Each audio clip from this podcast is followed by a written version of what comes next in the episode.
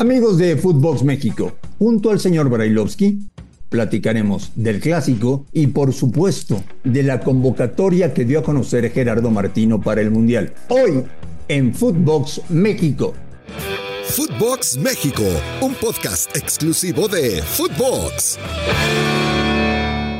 Amigos de Footbox México, y tenemos muchísima información. Es un placer saludar al señor Brailovsky y ponerle en la mesa un menú para ver con qué quiere empezar. La victoria de Tigres sobre Chivas ayer, la semana del Clásico Nacional o la convocatoria de Gerardo Martino. Señor, señor Brailovsky, ¿cómo le va? ¿Cómo anda? ¿Cómo anda? ¿Cómo anda? ¿Cómo anda, Marín? Un saludo para todos. La, semana del Clásico, si querés, lo hablamos el viernes previo a, sería mejor, después de que veamos los dos resultados. Eh, la que vos quieras, la convocatoria, eh, tranquilamente se puede hablar, o de la lógica que se dio ayer en el estadio de Chivas, ¿no? Que Tigres levante el nivel y que sea contundente y haga goles. En la convocatoria, Ruso, Eh, ¿quién falta? ¿Quién sobra? uf, qué, qué- qué difícil, ¿no, André? Porque siempre estamos hablando cuando, cuando llegan este tipo de, de- de convocatorias, que son las que creemos que posiblemente vayan a ser las definitivas, y entonces nos ponemos a hablar de quién podría llegar a faltar, quién podría llegar a estar, quién falta, pero yo te digo una cosa, a ver, vayamos poco a poco, ¿no? Con lo que más o menos sabemos. Los arqueros, eh, no hay discusión, ¿no? Con Ochoa y Talavera. Algunos podrán o no pensar que Cota debía estar por el gran momento que vive Acevedo, qué sé yo. Ahí podremos este, tener una pequeña discusión. ¿Estás de acuerdo conmigo? Totalmente. Bueno, después, después Araujo, Moreno, Johan Vázquez, eh, Montes. Me parece que está bien, es justo, da una realidad de lo que vienen viviendo desde el primer proceso. Este, ahí le podés agregar a, a, Sánchez, Arteaga, este, a Kevin, que me parece que está haciendo un torneo, un torneo bárbaro, pero no desde ahora, desde hace, de hace un tiempazo. Por ahí vamos con, con los defensas. Eh, Herrera, Guardado, está bien, tienen que estar. Algunos podrán o no disputar a Charlie Rodríguez. Eh, Chávez me parece que es un tipo que se lo ha ganado a pulmón, igual que, que Sánchez, que no aparece ahí, que no aparece ahí, pero me parece que también. Pineda está regresando a su nivel, por más que sea una liga de segundo plano en Europa, como la griega.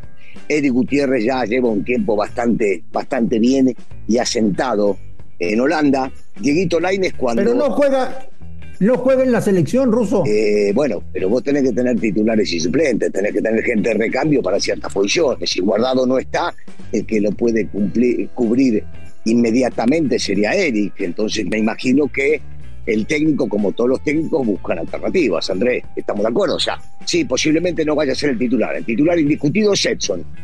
Y habrá que ver quién juega al lado, si es que juega con dos hombres a los costados, este, si va a jugar con un doble con un doble 5, de los viejos doble 5 que habíamos eh, hablado, cosa que no lo, no lo veo muy concreto, porque él le gusta jugar con el volante defensivo para que también se pueda llegar a meter en la línea y formar tres centrales. Y Eric pasa a ser una alternativa importante, importante, porque Guardado, por más que sea el capitán, para mí figura indiscutida de la selección, no está para los 90 todos los partidos. Renuncia a ser solo un espectador y conviértete en otro jugador en caliente.mx. Cientos de deportes durante todo el año y los mejores eventos en vivo. Descarga la app, regístrate y obtén 400 pesos de regalo. Caliente.mx. Más acción, más diversión. Promoción para nuevos usuarios. Segov de GGSP 40497. Solo mayores de edad. Términos y condiciones en caliente.mx. ¿Te, te, te parece bien? ¿Estamos bien por ahí? ¿Querés que vaya, que vaya con los delanteros o no te hace falta? No, por supuesto que sí, porque soñamos durante muchos años Sí. con que la delantera de México en el Mundial sería Corona, Jiménez y Chucky. Hoy Sí, es Corona cierto. está descartado por fractura. Jiménez está muy lejos del nivel que tuvo Sí, antes de la fractura de cráneo. Y el Chucky a veces juega y a veces no juega. Entonces, y yo sé que Lozano va a ser titular y que es el De acuerdo. futbolista más carismático y que se rompe el alma por la camiseta de la selección mexicana. De acuerdo. Pero ¿quiénes serán los otros dos acompañantes? Porque llevamos días diciendo, Ruso, ¿quién? ¿Henry o Santiago? Bueno, ¿Santiago o Henry? Bueno, pero- Bueno, pues al final están los dos. sí, y, y está bien que estén los dos en este momento, porque, eh, a ver, Lozano, sin discusión, viene siendo titular indiscutido. Si estaría Coronita, Corona alternó las buenas y las malas, no siempre fue titular indiscutido, pero uno soñaba con él y con Jiménez. Y no tengo ninguna duda, vos decís quién va, quiénes son los otros dos, no, no, no, para mí Jiménez juega. Jiménez va a llegar bien al Mundial, si Jiménez está al 100% físicamente, Jiménez es el titular indiscutido del técnico, del Tata Martino. Entonces Jiménez y Lozano van a estar. Y después, yo, yo en lo personal, no tengo dudas que con el nivel que tiene hace un tiempo Vega, juega Vega, ¿eh? porque se le acomoda. Lozano puede jugar por derecha, Vega puede jugar por izquierda y con un centro delantero que es lo que viene siempre haciendo el técnico.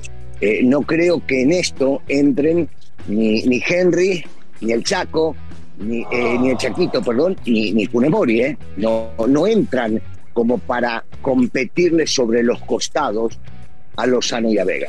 Eso es lo que digo, no entra. Y hasta ahora siempre el técnico ha jugado con un solo delante. Les quiero contar que ahora con Roll and Beats puedes encontrar boletos desde 20 pesos. Viaja fácil, cómodo y seguro con Roll and Beats. Visita www.rollandbeats.com y vamos a dar el rol. Funes Mori lleva lesionado todo el torneo. El tema de Funes Mori ¿Es una terquedad de Martino? No, yo creo que es más que nada una, una convicción del técnico, Andrés. Es una convicción. Eh, eh, el técnico cree en el futbolista. El técnico cree que debe jugar. Eh, cuando esté bien, cuando esté al 100. y entonces no, no, no me parece para nada que sea una locura. Otra vez, está en la convocatoria. Esto no quiere decir de que esté para, para jugar de entrada. Primero de cómo se recupera, si se recupera, cómo va a llegar el estado físico pleno para, para los partidos previos al Mundial, y ahí se verá. Pero la competencia, a ver, Funes compite el puesto con los centrodelanteros. Con el Chaquito, con Henry, con Jiménez, ahí se pelea, salvo, salvo que el técnico pueda llegar a decidir que juegue con dos centrodelanteros en algún momento. No lo veo factible, pero pues. Oye, Russo, llevo varios días viendo partidos del Barcelona y me pregunto quién demonios va a marcar a Lewandowski de la selección mexicana. No lo sé, tú dime. Bueno, a ver, ya, ya viste, ayer tampoco compitió, Andrés. Eh, es un gran jugador, es un futbolista excepcional, no solamente porque tiene el parte de gol y rara vez lo vamos a ver en la cancha sin convertir. Yo, yo creo que más que marcarlo a, a este gran, a este fenómeno delantero, hay que marcar a los pasadores, a la gente que pueda llegar a, acercarle el balón al Lewandowski cerca del área. No hay que dejarlo cuando está cerca del área, por supuesto, eh, darse vuelta, hay que hacerlo y obligarlo a jugar de espaldas y que se tire lo más pronto posible a la mitad de la cancha a recibir pelotas en un tema de desesperarlo para que no reciba y, obligar a que la pelota no llegue a él, que esté todo el conjunto mexicano metido en trabar todo lo que pueda llegar a ser el circuito hacia Lewandowski. ¿Es lo mejor que tenemos, Russo? La lista que se anunció ayer, ¿es lo mejor que puede presentar el fútbol mexicano? Sí, otra vez con sus asegúnes, Andrés. Todos podemos llegar a pensar que puede faltar alguno. Por ejemplo, por ejemplo, ¿no? A mí me parece que el chiquito Beltrán podría llegar a pelear un lugar. A mí me parece que Sánchez, el chico de Pachuca, podía llegar a pelear un lugar. Ya no hablo dentro de los titulares, pero sí un lugar en la lista, que todavía no es definitiva, que todavía puede llegar a estar. Después me parece que están los tipos que han acompañado al Tata desde un principio y lo que él confía en que pueden llegar a darles buenos resultados en el Mundial. Antes de continuar hablando sobre el próximo Clásico Nacional, te quiero invitar y recordar que puedes entrar a, registrarte a caliente.mx. Ahora y regístrate y recibe 400 pesos de regalo para que empieces a apostar en vivo. Caliente.mx. Más acción, más diversión. Señor Brailovsky, ¿qué tanto le pega a Chivas la derrota de ayer de cara al clásico. por supuesto que le pega, una goleada jugando local y a que me digan que como jugó el primer tiempo, que el domingo era pelota, que las llegadas, que Nahuel fue figura, este, ya, ya en el pasado, porque el resultado sigue siendo el mismo. Eh, pero, pero llegando, llegando a un clásico, el clásico es otra cosa, eh, y siempre escuchamos lo mismo de la gente que estuvo en la cancha, de los periodistas como vos que han pasado mucho de este tipo de clásicos y es una realidad.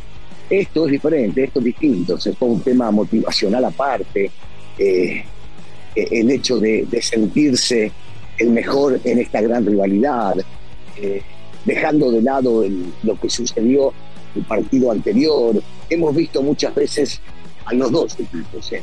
tanto uno como al otro, que han llegado a buenos momentos y el que no llegaban a un buen momento terminaban ganándole. Esto ha sucedido.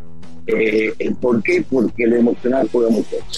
Porque tiene que ver cómo se despiertan ese día, porque tiene que ver qué tanto aguantan la presión durante el partido, porque juegan con el tema de que los imponderables jueguen a favor de ellos y no del rival. Digo, un, mal decreto del árbitro, una expulsión que no era, este, una falla terrible de uno o del otro.